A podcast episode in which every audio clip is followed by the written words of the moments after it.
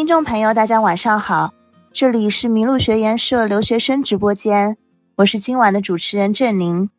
很荣幸能够邀请到主讲嘉宾陈玉为大家分享他的创业故事，以及在牛津大学伦敦政治经济学院留学的经历。欢迎大家点击窗口右上角，将我们的节目转发到您的朋友圈，邀请更多的朋友来收听。下面就有请我们今晚的主讲嘉宾陈玉。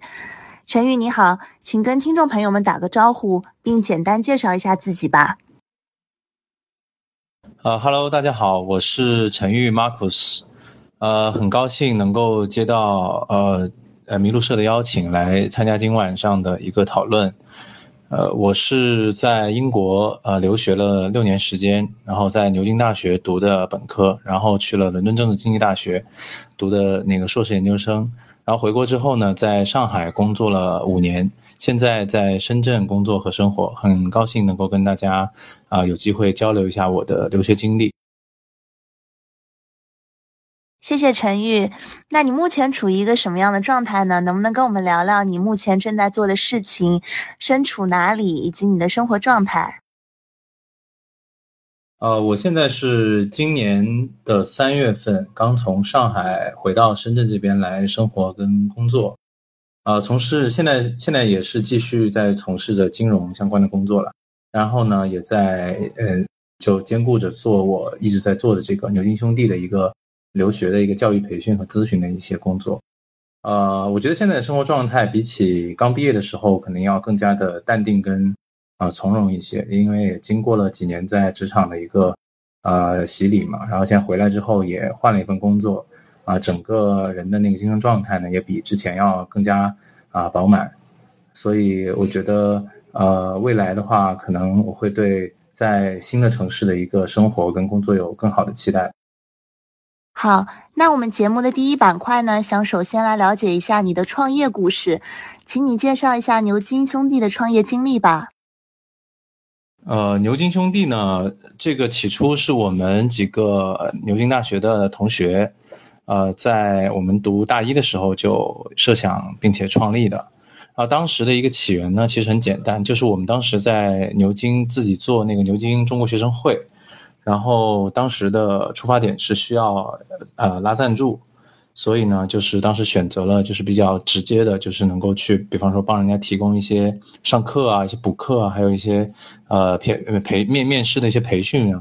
就类似的东西，然后去从而换得那个校方的一些赞助。然后后面呢，觉得这个业务呢，就是可以持续的往下做，所以呢，就慢慢注册了公司，并且啊，就持续的在做这个这块业务。然后做到现在呢，就是已经超过了六七年的时间吧。啊，所以现在的业务呢，其实基本上也是保留了当时的一个想法，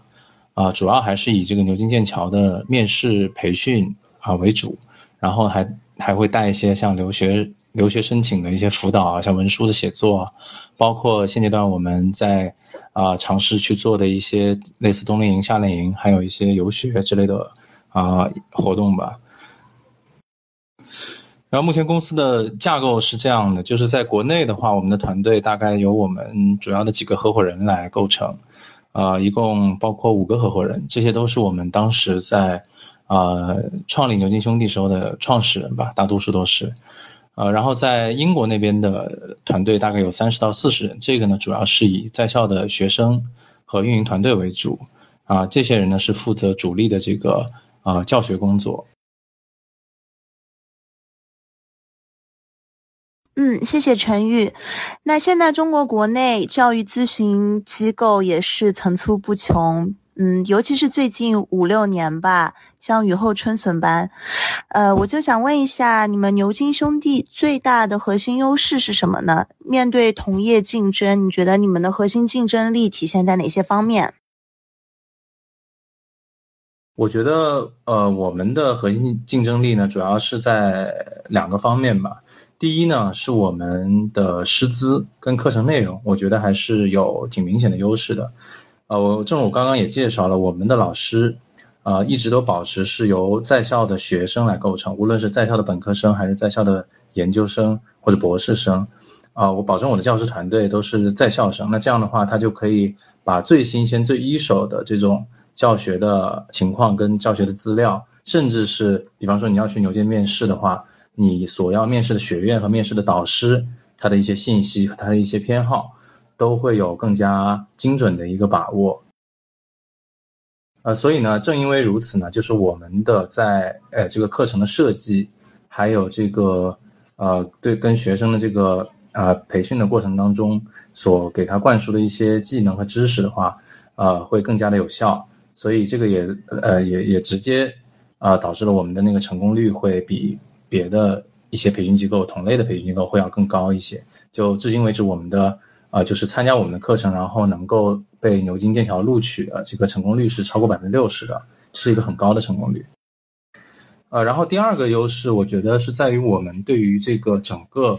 呃，整个留学，呃，作为一个学生的整个留学的生涯的一个生态的一个一个构建，我觉得这个是我们的一个特点吧。首先，我举两个例子啊，第一个就是，呃，比方说通过我们的课程。呃，能够成功呃录取到牛津和剑桥的学生，他入学之后呢，就会成为我们牛津兄弟的老师。这也是我们开玩笑说，因为我们叫牛津兄弟，那他通过我们的培训进入到牛津的话，他也自然成为我们牛津兄弟的一员，他成为一名牛津兄弟。所以这个呃也是一个算是一个文化的一个传承。然后。呃，第二一点呢，就是我们呃，虽然说现在还主要是的业务是 focus 在这个牛津剑桥的面试培训这一块儿，但是我们呃从呃各方面吧，都在打造一个比较完整的链条，能够覆盖整个整个学生从规划出国到毕业之后的一个全周期的一个啊一个一一一个需求吧。比方说从那个一开始的呃，他学生在申请和择校阶段，我们就会。呃，介入给他一些咨询服务，然后到后面他在，呃，要去申请牛津剑桥的面试，我们会对他的笔试、面试进行一个培训，然后包括在入学之后呢，那在大学里面我们会，因为我们自己也创建了一些社团，所以他到，呃，入学之后，他成为我们牛津兄弟的一员，他也可以参加啊我们大学社团的活动，我们会对他有一个更好的一个引导，去帮助他适应大学的生活，然后在呃毕业之后。呃，那他进入职场，那我们会在呃这个工作方面，也会以宣讲会或者校友会的形式，把他们重新聚拢在一起，给他们分享更多的啊工作的资源。那也就是说，等于我们的理想呢，是能够给学生从入学开始到毕业之后，提供一个全方位的服务。就是我们牛津兄弟，它永远是一个呃兄弟连，也是一个朋友圈。所以我觉得这个是我们构建的一个所谓生态的一个壁垒吧。我觉得这个壁垒可能是。别的一些机构是不具备的。嗯，了解了。所以你们的业务其实已经脱离了最传统的，呃，面试培训、语言培训以及文书修改这三方面。你们现在做的更多的是一个整个留学生涯的规划，侧重的是规划，而不是，呃，申请的培训应试。嗯。那现在你们牛津兄弟除了传统的线上培训，也开始拓展线下的游学、冬令营等等项目。那请问一下，你们公司现在市场推广和宣传渠道有哪些呢？哦，现在我们的那个宣传推广渠道呢，主要分为线上跟线下两部分。那线上的话，主要是以那个牛津兄弟的公众号为主，我们定期会在公众号里去分享一些有用的信息，还有我们的一些及时的。啊，产品，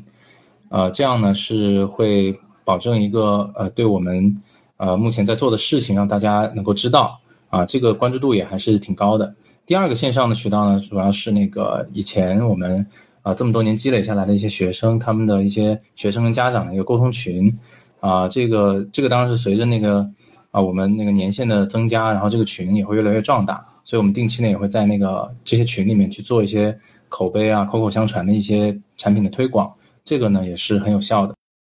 然后呃，线下的部分呢，主要还是包括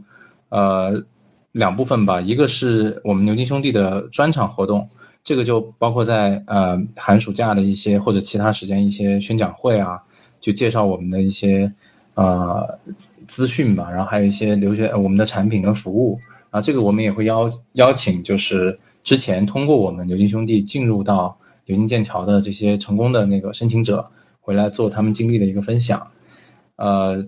第二块呢，主要是就是跟其他的合作伙伴机构，或者是跟我们的学校客户机构去做一些联场的一些活动，比方说去到学校里帮他们做一些，呃比较呃广泛的，就是一些一些呃宣讲会或者咨询的一些课程，要么呢就是在我们合作机构办的一些活动里面，我们也会作为一个呃合作方去呃分享我们对于英国教育的。牛津兄弟从二零一二年创立到现在已经六年多了，这么多年来，你有没有遇到过什么难关呢？又是怎么度过的？呃，我觉得，呃，遇到的难关主要还是在两部分吧。就第一部分呢，就是呃，因为我们这个呃主要的老师呢和主要的教学团队是以在校的学生群体为主。呃，而且呢，我们牛津兄弟的，呃，从创立以来呢，它就是由一个社团的一个机构所演变而来的，所以我觉得呢，遇到的困难就是说，呃，在这种社团化的这种运行过程当中，呃，它存在一些管理上的一些不规范啊，啊，主要是这方面都那个缺点还是蛮明显的，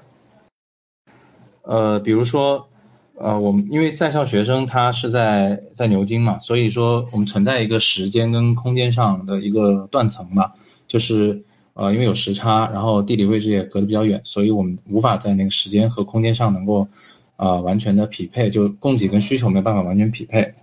啊这是一个一个一个一个缺点，这个直接导致了就是我们在管理上的一些难度会比较大。第二个呢，就是你比方说我现在已经毕业了。呃，六年了，所以说，那现在运营团队，他的在校生，跟我们现在在国内的这个合伙人的管理者呢，他存在一些，呃，对于呃最新的一些教育理念啊，包括教育内容、教学内容上的一些认知上的可能会有一些偏差。那这个东西呢，是需要我们和那个教师团队去不断的去磨合和改进的。呃，所以呢，针对这些问题呢，我们现在也在想办法去改善。啊，那第一个呢，就是要还是要加强这个规范啊，我们的管理机制。就是你看，我们今年，呃，年初以来吧，就一直在制定标准化的一些销售啊、定价、推广和宣传的这些流程。所以呢，把这个管理的整个流程呢都规范化，我觉得这个是有助于去啊缓解和规避上上面所说的一些一些缺陷的。然后第二点呢，就是我们会通过更多的那种激励机制。去把那个核心的老师啊，去把它锁定，然后能够让他呃增强他的一些那个留下来的动力嘛，和和继续去多教多教学生或者多去付出自己的一个动力。呃，然后第三个呢，就是我们是加大了这个对呃运营跟推广的这么一个力度，呃，包括去那个把我们的那个啊公众号也好，把我们这个品牌去把它。呃，更加的去树立起来，这个呢是有助于提升我们在整个构建生态方面的一个一个壁垒的。好的，非常感谢陈玉如此坦诚、毫无保留的将这六年多的创业历程与我们分享。嗯，现在我们把时间倒回到几年前，陈玉，当你从伦敦政治经济学院毕业的时候，当时的你对于职业和生活的规划又是什么样的呢？其实当时在英国毕业的时候啊，嗯，我觉得自己就是也并不是非常明确我的职业规划，因为当时你看我学金融的，他就，呃，当时都有那种就是一个风潮嘛，就是学金融的或者学学理科的就会，呃，不管是谁都会去尝试的去做投行的一个申请，然后也不管自己合不合适，甚至不管自己对投行是不是真的了解。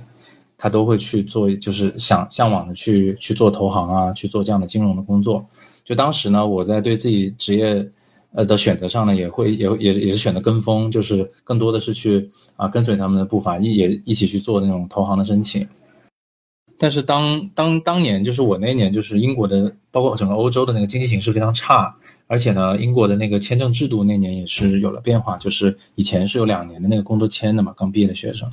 然后我那年开始就是整个签证就呃签证政策就改变了，就是刚毕业就必须得回国，所以就是呃没有办法去在英国找到呃所谓的那个很好的投行工作啊，所以当时就面临一个回国工作的一个问题。嗯，所以当时的外界环境大环境对于留在英国找工作是不太友好的。嗯，那我比较好奇的是，刚开始回国你是选择在上海就业，之后才回到深圳。那从上海到深圳，你对于在哪个城市工作和生活这样的选择，又是经历了怎样的变化呢？呃，当时刚回国的话，选择上海是因为我有两个考虑，一个是因为我在国外也待了六年嘛，所以当时也是比较适应那种相对独立的生活，啊，第二个呢，呃，是想选择一个在国内相对国际化程度比较高的城市去工作跟生活，所以从这两个角度考虑，所以我就当时没有选择深圳，因为深圳离家里比较近，可能我觉得。因为家人在旁边的话，可能对于特别对于男孩子来说，他受到的那种限制和束缚可能会多一点。然后再一个呢，就是上海的国际化程度呢，我觉得是更高的，所以当时呢，就是选择了在上海工作。呃，然后在上海工作了五年吧，然后现在选择回到深圳，呃，我觉得可能也是出于两方面考虑，第一个就是。呃，在上海的工作是一份那个二级市场的一个私募基金的一个工作，那么我觉得这个工作可能视野上还是会有点窄，所以现在回来之后换了一个相对更大的平台吧，也换了一个可能性更多的一个工作，所以我觉得这个对我的职业发展是更有好处的。呃，第二呢，也是自己的生活也呃也进入到一个新的阶段嘛，也呃年纪更大了，而且也成家了，所以未来还是想能够在一个地方能够相对的安定下来，啊，所以我觉得就选择回到家人身边的话，也会有呃大家就家里会有更多的一个啊帮助跟照顾，我觉得这样对未来的家庭啊生活会更加有好处。我们都知道，在私募公司工作的话，职业压力非常的大。呃，那我想问一下，在从事这样一份工作强度极大的全职工作的同时，你还要兼顾牛津兄弟这个项目，你是怎么做到一个平衡的？一天二十四小时你是怎么分配的？嗯，我觉得，因为目前还是自己还是比较年轻，是属于创业的阶段嘛，所以时间还是靠挤出来。所以我们，我我现在的大原则就是。两个，一个是五加二，第二个是白加黑。五加二就是说我工作日的五天，我可能会把重心放在我的全职的工作上，啊，因为工作也本身也比较忙。然后呢，二就是说周末两天，我会把更多时间侧重在那个我的牛津兄弟这个项目上，啊，会去会去做一些宣传推广啊，然后研究研究产品啊，去跑跑客户啊什么的。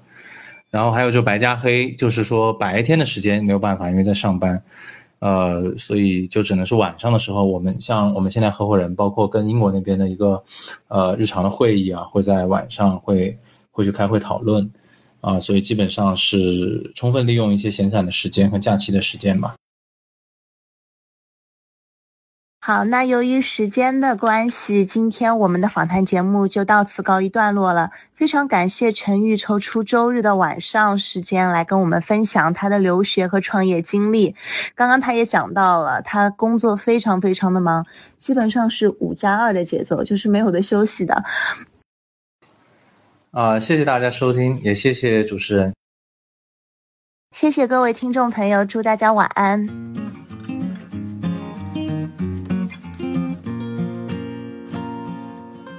迷路，遇见与众不同的人、想法和故事。谢谢你的收听，欢迎你把这个故事分享给你的朋友们，让他遇见更多的人。